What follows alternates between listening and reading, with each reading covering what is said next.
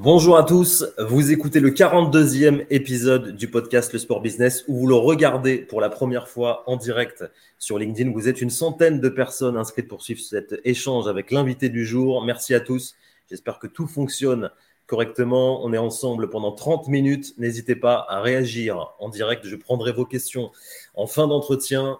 L'invité justement, c'est Alejandro Requena du Paris Basketball. Bonjour Alex. Bonjour Mathieu. Merci pour l'invitation. Merci à toi d'avoir accepté cette euh, invitation. Vous êtes le vice-président du Paris Basket en charge de la stratégie. Commençons par votre parcours, Alex. Avant d'être dans les bureaux d'un club professionnel, vous avez aussi été sur le terrain, entraîneur de basket au SMUC à Marseille, puis vous avez travaillé à l'Olympique de Marseille justement et à la NBA. Racontez-nous ces deux grandes expériences et ce qu'elles vous ont euh, apporté dans votre travail aujourd'hui. J'ai toujours voulu travailler dans les sports. Euh, j'étais tout petit euh, joueur de basket. Euh, bien sûr, rêvé de, devenir joueur. Vite fait, j'ai compris que il n'y avait pas l'auteur, on va dire, en termes de taille. puis, problème de blessure, rapidement ou très jeune, commencé à coacher en Espagne. Et j'ai eu une opportunité de partir en France pour coacher et intégrer le, centre de formation du, du SMUC Marseille j'ai toujours euh, eu cette envie de, partir à l'étranger euh, depuis tout jeune âge. Et euh, il y avait un projet pour, pour partir notamment intégrer une structure professionnelle de basket et en même temps aussi finir mes études, c'était une opportunité pour moi aussi d'intégrer une école de commerce. J'ai fait un, master dans le, dans le sport management. voilà, donc une très bonne expérience qui m'a ouvert les portes d'arrière d'intégrer l'Olympique de Marseille changer le basket pour le foot. C'était un peu le droit d'histoire euh, avec, euh, avec mes amis, avec mes proches. Euh, parce que pour ceux qui me connaissent, le foot, je ne suis pas un grand joueur. Je, m'intéresse beaucoup, mais euh, ce n'est pas vraiment mon, ma force. Et bon, j'ai pu travailler dans un club historique comme l'OM, avec énormément d'histoires et des passions, pour les aider pendant plus de cinq ans dans les développements internationaux et notamment sur euh, pouvoir travailler, avoir l'opportunité à la fin de, de, travailler avec euh, André Villas-Boas euh, et son staff au quotidien dans, dans tous les, projets internationaux, nos tournées, nos programmes de pré-saison. C'était vraiment une super expérience que, voilà, que je suis énormément fier d'avoir pu travailler dans ces clubs historiques et qui m'a ouvert les portes ensuite de, ben, faire mon rêve d'enfance, enfin, qui était de travailler vraiment dans, dans l'NBA, dans le basket, notamment euh, basé en Afrique sur un projet euh, qui s'appelle la BAL, la Basketball Africa League. Euh, une ligue africaine professionnelle. C'est la première ligue professionnelle en dehors des États-Unis pour la NBA et qu'on a lancé pendant le Covid. Donc, c'était vraiment. Je pense que Mathieu, ça, pourrait donner peut-être pour un autre podcast parce qu'il y a vraiment des anecdotes, des histoires sur comment ces projets ont été créés pendant une, pendant une pandémie. Euh, et, euh, et ouais, je pense que c'est un peu ça qui, qui m'a ramené à la fin euh, pour pouvoir intégrer le Paris Basketball la saison passée, la saison dernière, excuse-moi. et pouvoir aider dans ces nouveaux projets à Paris, dans le basket, qui essaye vraiment d'être un référent dans, le, dans le basketball européen. Alors, Alex, quel est votre métier aujourd'hui? Concrètement, vice-président en charge de la, de la stratégie Quelles sont vos, missions À quoi ressemblent vos semaines au, Paris Basket? Alors, je comprends que la stratégie, c'est toujours quelque chose qui est un thème qui est flou, euh, qui veut tout et rien dire. Euh, pour moi, la stratégie, la façon dont euh, je le conçois, c'est pas vraiment créer une ligne directrice en l'ensemble de, de, pôles du club, billetterie, marketing, partenariat, hospitalité. C'est pas vraiment créer une strate pour euh, pour chacun de nos pôles. Pour moi, la stratégie, euh, c'est vraiment de, évidemment, c'est construire une feuille de route vers, euh, vers l'avenir sur le long terme, notamment dans notre cas pour un club qui est très jeune, qui a un petit peu plus de six ans d'existence. Mais c'est surtout, pour moi, la stratégie, c'est savoir s'adapter dans cette feuille de route. quand on a créé les clubs, ou quand les clubs ont été créés en tout cas en 2018, il y avait une vision très claire sur monter des Pro euh, vers la proie, euh, d'attendre aussi le, championnat européen. Il y avait un projet pour avoir une nouvelle arena. L'arena, par exemple, c'était prévu pour il y a deux ans. il y a eu le Covid, il y a eu beaucoup de facteurs pendant cet cheminement qui nous obligés à adapter. Je pense que ces mots d'adapter, c'est pour moi ça qui, explique vraiment qu'est-ce que c'est la stratégie dans, un, dans un club de sport, c'est savoir s'adapter. c'est vraiment proposer des outils, proposer une vision que pendant cette feuille de route, sur 10, 20 ans, tu t'adaptes en cours de route pour pouvoir vraiment rebondir et permettre d'atteindre tes objectifs sur des cycles, euh, des micro-cycles d'objectifs euh, sur des courts termes. Euh, je donne un exemple plus concret qu'on parlait justement cette semaine avec des collègues, c'est l'intelligence artificielle.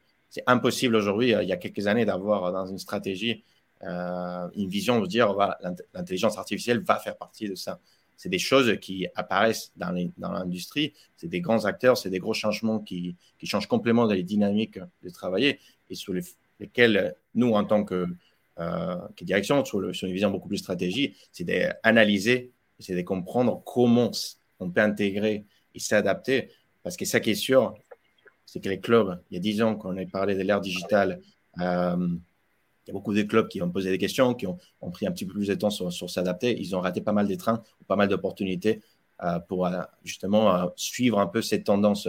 Nous, en tant que, club, c'est important de pouvoir monitoriser et de comprendre ces enjeux pour ne pas rater justement ces trains et pouvoir décider à quel moment et quelles sont les opportunités sur lesquelles il faut, il faut y aller. Il, faut prendre des risques pour permettre enfin de différencier. Pour moi, c'est l'autre grand monde de la strate. C'est comment tu crées une vision qui te permet de différencier par rapport à ce que les autres vont faire pour créer à la fin une concurrence, euh, une valeur dans, ton activité. Je vous rappelle que vous pouvez euh, poser euh, votre question si vous le souhaitez à, Alejandro et on la prendra en fin d'entretien. Alex, on va trahir un, secret. Tu es à Lyon actuellement pour l'inauguration de la LDLC Arena. C'est ce soir, je crois, l'Asvel reçoit le Bayern Munich. Euh, ça donne l'occasion justement de faire le lien avec votre euh, nouveau transfert là dans les prochaines, euh, prochaines semaines à l'Adidas Arena. Explique-nous un peu les coulisses de ce, de ce, nouveau projet, de cet axe aussi de développement. moi, je suis déjà allé à la Halle Carpentier où vous avez été là pendant plusieurs saisons. Je crois que vous aviez fait des gros travaux de rénovation. Hein, pour l'anecdote, j'y étais allé à l'occasion pour voir du hand parce qu'il y avait le PSG hand à un moment et surtout voir des galas de boxe. Et c'est vrai que c'était une, salle un peu vieillissante. Donc, comment ça s'est fait ce, projet de l'Adidas Arena qui est, je crois, très porté par euh, la ville de Paris? Est-ce que le club aussi a, investi? Comment ça se passe? Disons que quoi, le club euh, et nos actionnaires ont réfléchi à, créer un projet de, d'un club professionnel à Paris. Euh, il y avait un aspect qui était fondamental, c'était d'avoir une arena qui jusqu'à présent il y a eu d'autres projets euh, qui n'ont jamais abouti euh, à Paris, euh, certains qui ont dû s'adapter, d'autres qui sont, sont retirés.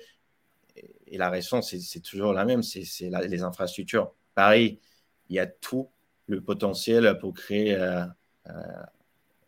l'un des projets les plus ambitieux du, du, basketball européen. Mais sans Arena, ça serait impossible. Donc pour nous, c'était vraiment du, on va dire même une condition pour, pour pouvoir venir. Et évidemment, avec euh, le, les timings des JO, c'était l'opportunité parfaite pour euh, justement travailler sur un programme d'héritage post-JO qui permet ce type d'infrastructures de les utiliser pour les clubs locaux. Euh, on a travaillé avec la ville de Paris, ces projets d'Adidas Arena qui à la base, beaucoup de gens, ils ne pas ça. C'était un projet qui, qui devait être, s'appelait Bercy 2, qui était à côté de l'actuel Accor Arena finalement, euh, la ville de Paris, euh, euh, ils ont travaillé, avec la mairie du 18e, ils ont décidé que, voilà, cette arène allait être construite à Port de la Chapelle, qui historiquement, c'est un quartier compliqué à Paris, on va, on va dire les choses telles qu'elles sont, mais sous lesquelles nous, on l'a vu vraiment comme une opportunité. Une opportunité pour vraiment donner un élan beaucoup plus sur la communauté, être un acteur super important dans les changements à Paris, on travaille avec la ville et maintenant avec Adidas, qui est aussi notre partenaire euh, officiel, mais le namer du bâtiment, pour créer une nouvelle histoire dans, dans, ces, dans, ces 18e arrondissements. L'arena pour nous, c'est vraiment, voilà, je pense que c'est le lancement officiel du projet. Euh, évidemment, il y a énormément de travail et chantier qu'on fait depuis, depuis plus de six ans, où on voit les clubs grandir année après année. Mais c'est vraiment une fois on va être installé dans notre nouvelle maison, cette nouvelle Allianz Arena, qui va nous permettre vraiment un potentiel euh, de, diversification autour de notre activité, surtout de notre marque, euh, qui va nous permettre de positionner euh, sur, au niveau des ambitions que, le club avait. On est super fiers de ces six premières années, tout le travail qui a été fait, pas seulement à la Carpentier, qui est une salle historique, effectivement, qui nous limite en termes de, développement, autant de business comme de fan experience. On a eu nos matchs délocalisés avec quelques tests qu'on a fait euh, dans différentes salles euh, et même des, enceintes euh, pas faites pour du basket. Mais voilà, c'est maintenant l'Adidas Arena qui arrive maintenant en février que, que cette, va ouvrir cette nouvelle an pour nous. tu as pas à Lyon, comme tu disais, pour l'ouverture de la LDC Arena, qui est une autre salle magnifique. il faut beaucoup plus de salles comme ça dans le basketball français. Donc, on est, on est fiers avec les, les, Lyon, ils puissent euh, euh, aussi euh, ouvrir cette nouvelle salle ce soir. Et c'est que du positif pour, pour, le basketball français, évidemment le basketball européen. En tous les cas, on est là pour prendre beaucoup d'apprentissage parce que les, prochains, c'est nous. Je pense a, ça va être un très bon test pour nous d'apprendre comme d'autres clubs font. parce que pour nous, ça sert une première fois le 11 février. Il y a des euh, discussions justement là autour de l'Asvel sur la, la, propriété de la salle, puisque le club n'est pas, n'est pas propriétaire. Euh, vous, ça se passe comment l'Adidas Arena? C'est la, c'est qui est propriétaire de la salle? C'est pas le club, c'est la, c'est la ville de Paris? Propriétaire, c'est la ville de Paris qui a construit ces projets, notamment pour euh, pour les JO. après, il y, a, un exploitant qui s'appelle Paris Entertainment Company, qui est un groupe qui a été créé l'année dernière directement par la SAE euh, euh, qui, opère déjà à l'Aco Arena. Voilà, donc ces groupes qui, est un partenaire sur, sur l'exploitation de, de l'Arena, nous à la fin, on est, on est de, un club résident sur lesquels on opère justement un tiers de la programmation pour nos matchs de basketball. Et PEC, c'est eux qui, qui vraiment, ils ont une vision beaucoup plus business sur l'ensemble de, des opérations dans cette arena pour accueillir d'autres événements concerts, e-sport, euh, séminaires, euh, d'autres matchs et événements sportifs, euh, handball, pourquoi pas basket. Mais nous, purement, on, garde ces tiers de la programmation pour tous nos matchs d'LMB et aussi de, de championnat européen. tu as parlé des délocalisations que vous avez fait, je crois que c'était à l'Accor Arena et à Roland Garros, si je me, si je me trompe pas. Euh, mhm. Est-ce que, est que tu as des, chiffres un peu clés sur les retombées que vous avez mesurées J'imagine euh, ça a été des, des, déplacements vraiment positifs en termes de, notoriété pour le, pour le club? C'était une manière pour nous, encore une fois, de s'adapter. On parlait de ça justement tout à l'heure, le fait d'avoir pas une salle euh, ou une arena qui était encore livrée. au moment qu'on a vu que ces retards allaient encore se prolonger avec les JO et avec un peu le contexte géopolitique dans le monde, euh, on a dû s'adapter, on a dû trouver. Euh, c'est un peu un problème des riches, hein, dire, de, dire euh, comment, avec ces problèmes, j'essaye de, trouver une solution qui à la fois va aussi m'aider à, générer ma marque. On a commencé avec des premiers tests à la Arena. Déjà quand on était improuvé, parce que notre premier match c'était contre Aix-Maurienne, c'était quand même un risque parce que une salle grande, mais pour nous c'était une façon de, s'introduire de manière officielle au Grand Paris. Et euh, on voit que l'évolution a chacun de ces matchs à la Corona en termes d'affluence, en termes de produits, d'expérience, en termes de chiffre d'affaires des billetteries, euh, c'est crescendo et, euh, et, encourageant à la fois. Euh, ça nous permet vraiment d'avoir un vrai retour d'expérience des vrais, la vraie data pour, pour le futur, préparer notre stratégie à la Dias Arena. Sur ça, bon, après, Accor Arena, ça reste une salle de basket. Disons que le, la, prise de risque, elle est réelle au début. Ça arrive à un moment où tu es, habitué, euh, tu connais euh, l'endroit, tu connais cette salle et l'offre, et, tu peux continuer. On essaie toujours de faire deux, trois matchs par an, et on va continuer à le faire dans le futur. Mais il y avait quand même une volonté de nous d'aller à un niveau au-dessus euh, en termes de prise de risque, en termes de créativité. et c'était de se dire pourquoi pas sortir de notre cadre, de notre comfort zone et aller jouer un match de basket dans une autre type d'enceinte qui n'a pas l'habitude d'accueillir du basketball. Euh, on voulait vraiment faire un, gros coup de com euh, et vraiment dire voilà les paris basketball, qu'est-ce que c'est? C'est vraiment ça. C'est la créativité, c'est sortir à think out of the box. C'est un message fort de dire on n'est pas un autre club de basket. On essaie de faire euh, d'une autre façon, pas meilleur papier, mais voilà un peu euh, notre, notre identité, notre ADN. C'est là où on a, on a, pris la décision. Euh, il y a eu l'opportunité d'aller jouer à Roland Garros en, octobre dernier, qui a représenté, je pense, un moment historique pour le club. Ce moment-là, c'était la deuxième meilleure affluence de Betclic Elite. Y a eu presque 11 000 spectateurs. Nanterre à la défense, à la U Arena, ça reste le premier. Après, il y a eu d'autres matchs euh, dans l'année, euh, qui, notamment avec euh, le Mets et, le fait Miami, qui ont réussi à avoir une meilleure influence. Mais pour nous, à ce moment-là, en octobre, c'était historique, c'était une fierté. Et il nous a permis encore une fois de, je pense, de, comment dire, de positionner les clubs d'une autre façon et c'est dire, voilà, c'est un modèle qui marche. On n'était pas les premiers qui faisaient ça. C'est des exemples qui se font déjà en WNBA et en NCAA aux États-Unis.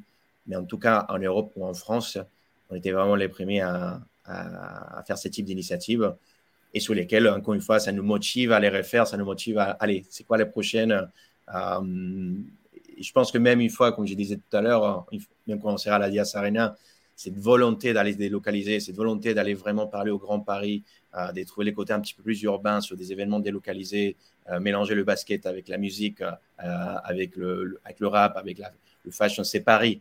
Euh, et on a, on a envie, on a besoin de, sortir un peu de, de cette salle et, aller toucher d'autres communautés à travers ces types d'événements euh, qui font partie de notre ADN. Euh, Alex, tu as parlé il y a quelques minutes de la montée progressive du club de Pro B à Betclic Elite. La saison dernière, si mes souvenirs sont bons, était plutôt compliquée au niveau sportif pour le Paris Basket. Cette année, j'ai envie de dire que ce début de saison, en tous les cas, tous les voyants sont plutôt au vert en, en Betclic Elite ou en, Eurocup. Euh, comment tu adaptes, toi, en tant que vice-président en charge de la stratégie, bah, tes projets justement aux sportifs? Parce que le, cœur du, club reste sur le terrain. comment tu, fais? Est-ce qu'il faut, il faut savoir prendre du recul sur le sportif ou ça reste malgré tout euh, déterminant et tu peux parfois aussi te prendre des critiques de la part de la communauté du club lorsqu'il y a parfois trop de communication et pas suffisamment de, résultats Comment tu jongles avec, avec ça? Les sportifs, c'est le cœur du métier. Ça reste quand même un club de sport, même si euh, d'un autre côté, on essaie quand même euh, toujours de, diversifier. Euh, c'est sûr, c'est toujours beaucoup plus facile quand tu es une équipe gagnante. On le voit cette année. En termes d'affluence, on a le meilleur chiffre. en termes d'engouement, sur le partenariat, l'intérêt médial, et qui essaie de suivre l'actualité du club. C'est aussi normal quand tu es dans une ville comme Paris. Mais je pense qu'un vrai club qui essaie de créer surtout un, modèle euh, euh, soutenable, sustainable, euh, excuse-moi, je ne connais pas le mot en, français, mais il faut extrapoler le, côté sportif. Évidemment, il y a une stratégie sportive qui va à côté, mais c'est surtout de créer une marque. je donne toujours le même exemple. Je suis un grand fan des New York Knicks. Euh, malheureusement. Et ça fait plus de 30 ans que les Knicks ne euh, gagnent pas ou que, disons, d'un point de vue sportif, à part euh, peut-être ces deux dernières années, ça a été une des franchises avec la pire performance sur le terrain de la NBA. Pourtant, année après année, ils réussissaient à avoir les meilleurs chiffres d'un côté business à travers la puissance de la marque de, de, Knicks, la puissance évidemment de la ville de New York, en termes d'affluence, en termes de partenariat, en termes de valeur de, franchise. Euh, je prends cet exemple concret parce que je pense qu'une ville comme Paris a, ce type de potentiel. Et que pour nous, il faut que cette feuille de route pour la création d'une marque soit indépendante du fait qu'on a une équipe qui gagne ou pas. Évidemment, on va essayer toujours de gagner, mais on ne peut pas contrôler ça. Aujourd'hui, on a un coach, euh, Thomas Salo, qui, qui, est un référent déjà dans le basketball européen et qui a su construire toute une identité des jeux autour du jeu rapide, de la défense, du jeu collectif. Pour nous, ça fait partie de nos valeurs en tant que marque. Il y a cette brand fit qui, nous permet vraiment de créer la formule parfaite de réussite. Il faut quand même, voilà, comme je disais, que cette, cette feuille de route euh, d'un point de vue business ou d'un point de vue marque euh, reste à côté euh, et crée de la valeur, notamment sur, sur un projet sur le long terme. Je vous rappelle aussi hein, que vous pouvez euh, poser vos questions. Certains spectateurs ont commencé, euh, commencé à le faire. N'hésitez pas, on les prendra en fin de, en fin d'entretien. Quel est le budget, Alex, aujourd'hui du, du Paris Basket avec la particularité dans le basket professionnel, contrairement au foot, euh, c'est qu'il n'y a pas de, de, droit TV. Il y a un diffuseur là depuis cette saison qui fait d'ailleurs un, travail, euh, un travail plutôt, plutôt intéressant de ce que j'ai pu voir. J'ai vu quelques, quelques rencontres. Comment, comment s'organise votre, votre budget euh, cette saison? Le modèle du basket, comme tu dis, il est très différent du foot. Aujourd'hui, le foot, disons que les deux plus grosses euh, sources de, revenus sont les droits de télé et les transferts des joueurs. Et les partenariats aussi, évidemment. Mais, ces deux premiers, déjà, n'existaient pratiquement pas dans le basketball, en tout cas français. Euh, je sur la NBA, pour moi, c'est un modèle économique euh, complètement différent sur, sur une autre stratosphère. mais dans le basketball français aujourd'hui, droit télé, il y a un nouveau contrat entre la LNB et l'équipe, et Squeak aussi qui fait partie du même deal qui nous a permis vraiment de, construire un nouveau produit euh, vis-à-vis de l'audience euh, qui est à l'auteur du basketball français et du championnat de la, de la Elite, mais sur lesquels la réalité fait qu'il n'y a pas vraiment un énorme partage euh, de, revenus parmi les clubs. Le transfert des joueurs, évidemment, dans ça c'est un problème où c'est juste que le modèle n'est pas du tout le même que dans le foot. Pour ces, peut-être qui connaissent un peu moins comment ça fonctionne aujourd'hui, il n'y a pas des, à des transferts où se paye des millions parmi les joueurs. Il y a le buyout clause. Un joueur, il a un contrat de trois ans. Il y a une autre équipe qui est intéressée. Il faut qu'il paye sa, sa, clause. Mais ça reste quand même euh, purement euh, des montants euh, très différents par rapport au foot. Donc, ça veut dire, pourquoi j'ai dit tout ça? C'est parce que les clubs, ils ont dû créer leur propre modèle économique. Je pense que chaque club, il a sa propre stratégie. Côté Paris Basketball, vraiment euh, notre euh, strat euh, en termes de business part autour de l'événementiel.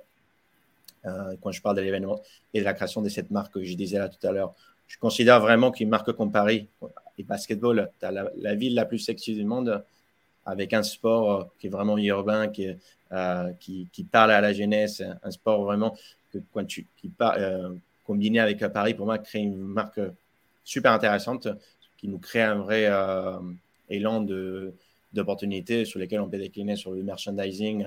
Euh, mon rêve, c'est vraiment voilà, que les gens euh, puissent acheter du merchandising de Paris Basketball euh, sans habiter à Paris ou sans, dans le monde. On les voit déjà, club d'NBA, des gens dans la rue qui portent du merchandising du club, des franchises, excuse-moi, sans connaître vraiment peut-être dans quelle ville ça appartient, juste pas pour la marque, juste pour, parce que ça que ça représente, parce que c'est cool et je pense qu'aujourd'hui, pour nous, c'est tout un potentiel que je pense que Paris euh, doit se positionner.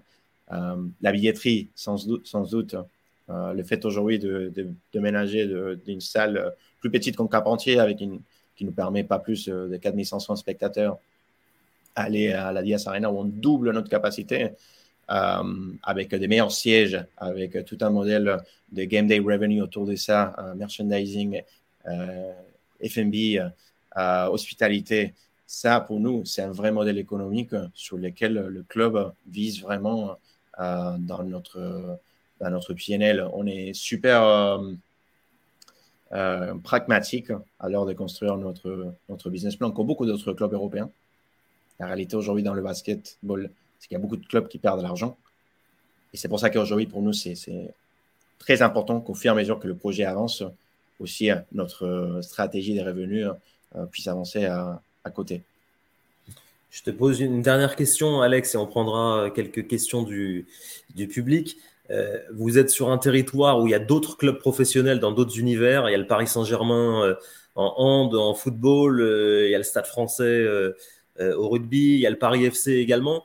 Est-ce que, est-ce que vous avez des contacts entre, entre clubs? Est-ce qu'il y a des, des réunions, des échanges, même si vous êtes sur des, disciplines différentes? Est-ce qu'il y, a des, y a des axes de travail ensemble? Il y a le Paris FC récemment qui a fait euh, pas mal parler en, ouvrant toute cette saison euh, son stade euh, gratuitement. ça, j'imagine, c'est quelque chose qui n'est pas envisageable de votre, de votre côté. Je confirme, pour l'instant, on ne le fera pas. c'est une stratégie qui est très agressive. J'en doute pas qu'ils ont leur raison. J'imagine aussi que c'est lié à une volonté de euh, de créer euh, une ambiance euh, pour soutenir le club et atteindre ses, objectifs sportifs. Ça fait du sens, un stade qui est plein avec ses supporters. a un impact direct avec le sportif. mais voilà, je ne pourrais pas me permettre de, juger. En tout cas, ça m'a interpellé. Euh, Ce pas les seuls, hein, d'ailleurs, qui, qui ont ce type de, stratégie. C'est assez commun aux États-Unis, où il y a une stratégie qui s'appelle papering, où les franchises ou les, ou les ligues payent à des seat fillers pour venir remplir de, de, sièges. Euh, et c'est une vraie volonté parce que je pense que deux fois, on, sous-estime le, pouvoir ou l'influence que avoir une salle ou une arena ou un stade plein a vis-à-vis du produit, de la marque, mais aussi des partenaires et des droits et des, broadcasts. Dans ces cas-là, on a toujours plus envie de voir un stade qui est plein, euh, avec une ambiance, versus un stade qui, qui est vide. Et ça, notamment, il a un impact sur la marque, sur le, club en lui-même. Ça donne même envie de revenir sur un prochain événement. Voilà, donc euh, en tout cas, on, soutient nos, nos, ben, nos voisins de, Paris FC, avec lesquels évidemment on, les connaît. C'est un club aussi qui est Adidas. Euh, donc cette relation, elle est, elle est, elle est évidente. On, a des bonnes relations, des bons rapports aussi avec, avec le Red Star euh, pour leur, leur emplacement à Saint-Ouen. Aujourd'hui, nous, le club, il va se délocaliser dans le nord de Paris, 18e. Donc, ça va être nos, voisins les plus proches sur lesquels euh, on a ces relations. Évidemment, avec le PSG, pour moi, c'est une des marques dans le sport le plus puissant dans le monde. Euh, et on a tout intérêt à prendre de eux et, parce qu'ils ont un parcours qui, qui, est différent au nôtre, mais sur lesquels je vois pas mal de similitudes et créer une marque à Paris euh, et devenir une référence en dehors du, du, du, terrain de foot sur lesquels voilà, je pense qu'il y a énormément d'apprentissage pour un jeune club comme le nôtre.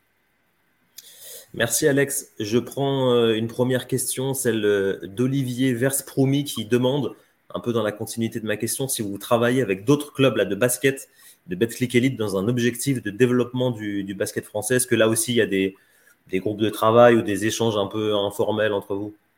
Oui, absolument. absolument. Je pense que la concurrence doit toujours rester sur le terrain pendant ces 40 minutes.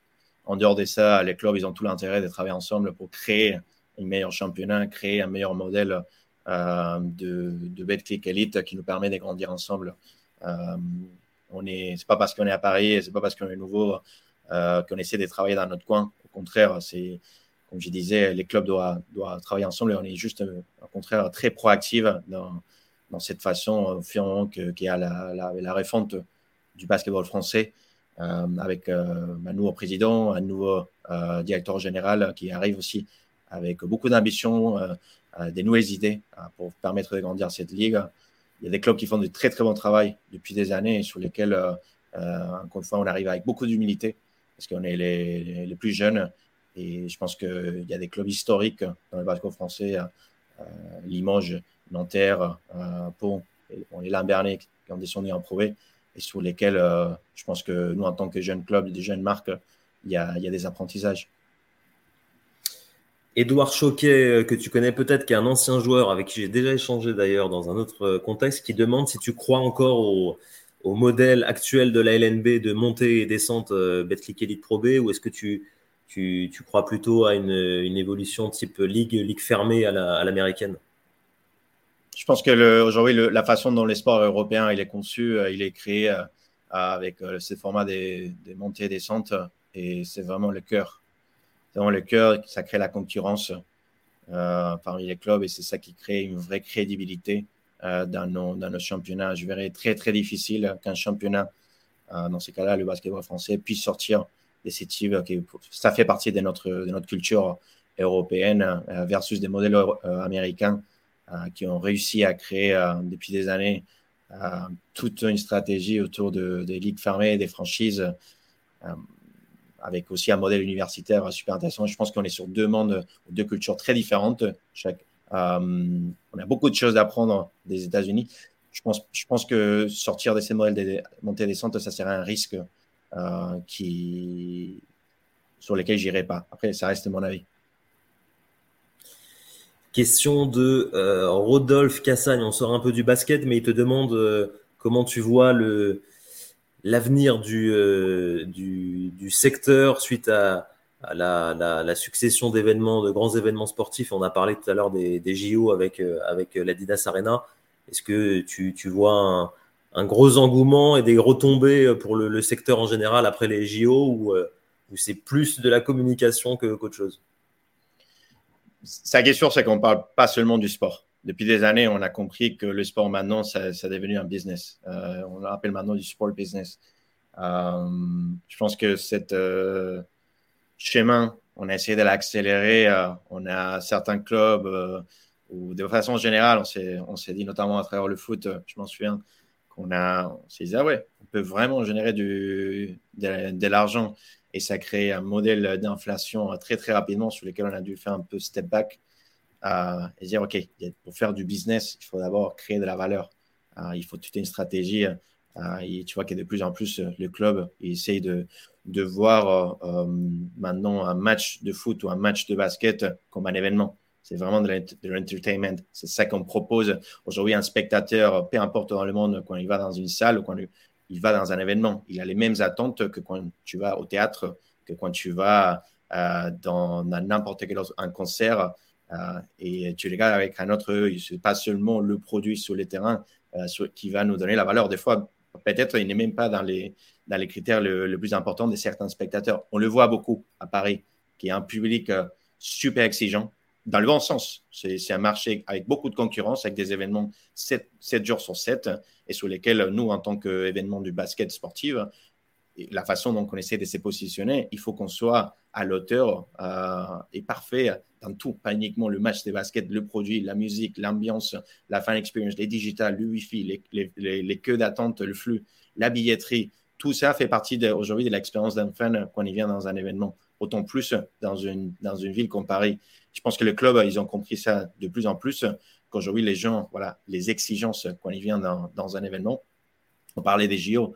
évidemment, c'est l'événement le, plus important au niveau du sport avec la, Coupe du Monde de, foot, sur lesquels on est fiers d'accueillir, bien sûr, dans, notre ville de Paris, euh, qui va laisser un énorme héritage euh, sur le futur. Dans notre cas, on le voit déjà, on euh, faisant partie indirectement de tels types d'événements, pouvoir récupérer une salle de, la façon de l'Adidas Arena pour que pas seulement le Paris Basketball, mais aussi des autres clubs communautaires, des associations dans, un arrondissement comme le 18e, c'est tout un, un plan post-JO qui va avoir un impact direct sur la ville de Paris. On a dépassé la, demi-heure. Alex, euh, le moment pour moi de te, remercier. Merci d'avoir euh, participé à, cet entretien. Merci à tous de l'avoir suivi. En direct sur LinkedIn, c'était une première. il y aura euh, la même chose jeudi prochain avec David Fouché, qui est notamment le manager de Cédric Doumbé, combattant de MMA dont vous avez certainement entendu parler. N'oubliez pas que ce podcast existe aussi depuis quelques temps déjà en version audio. Vous pouvez le retrouver sur toutes les plateformes habituelles d'écoute. Alex, euh, merci. Bon match pour ce soir. On ne te demande pas euh, de pronostic entre l'Asvel et le, le Bayern Munich, mais merci à toi en tous les cas. Et les gens peuvent euh, éventuellement te contacter sur LinkedIn justement pour, pour échanger. N'hésitez pas aussi à me retrouver sur mon compte personnel, Mathieu Pouplimon, et sur la page Le Sport Business. Alex, le, mot de la fin avant qu'on coupe ce, direct. On vous donne rendez-vous à Carpentier si c'est dans les prochaines semaines ou à, la Dias Arena à partir de février. N'hésitez pas à suivre le projet. On essaye vraiment de des construire quelque chose de chouette dans le basketball européen. Et euh, on, espère en tout cas euh, voilà, qu'on va attendre euh, toutes les attentes qui y a parmi ou visées dans, dans, le projet. Merci à tous. Bonne, bonne journée et bonne fin de semaine. Salut Alex. Au revoir.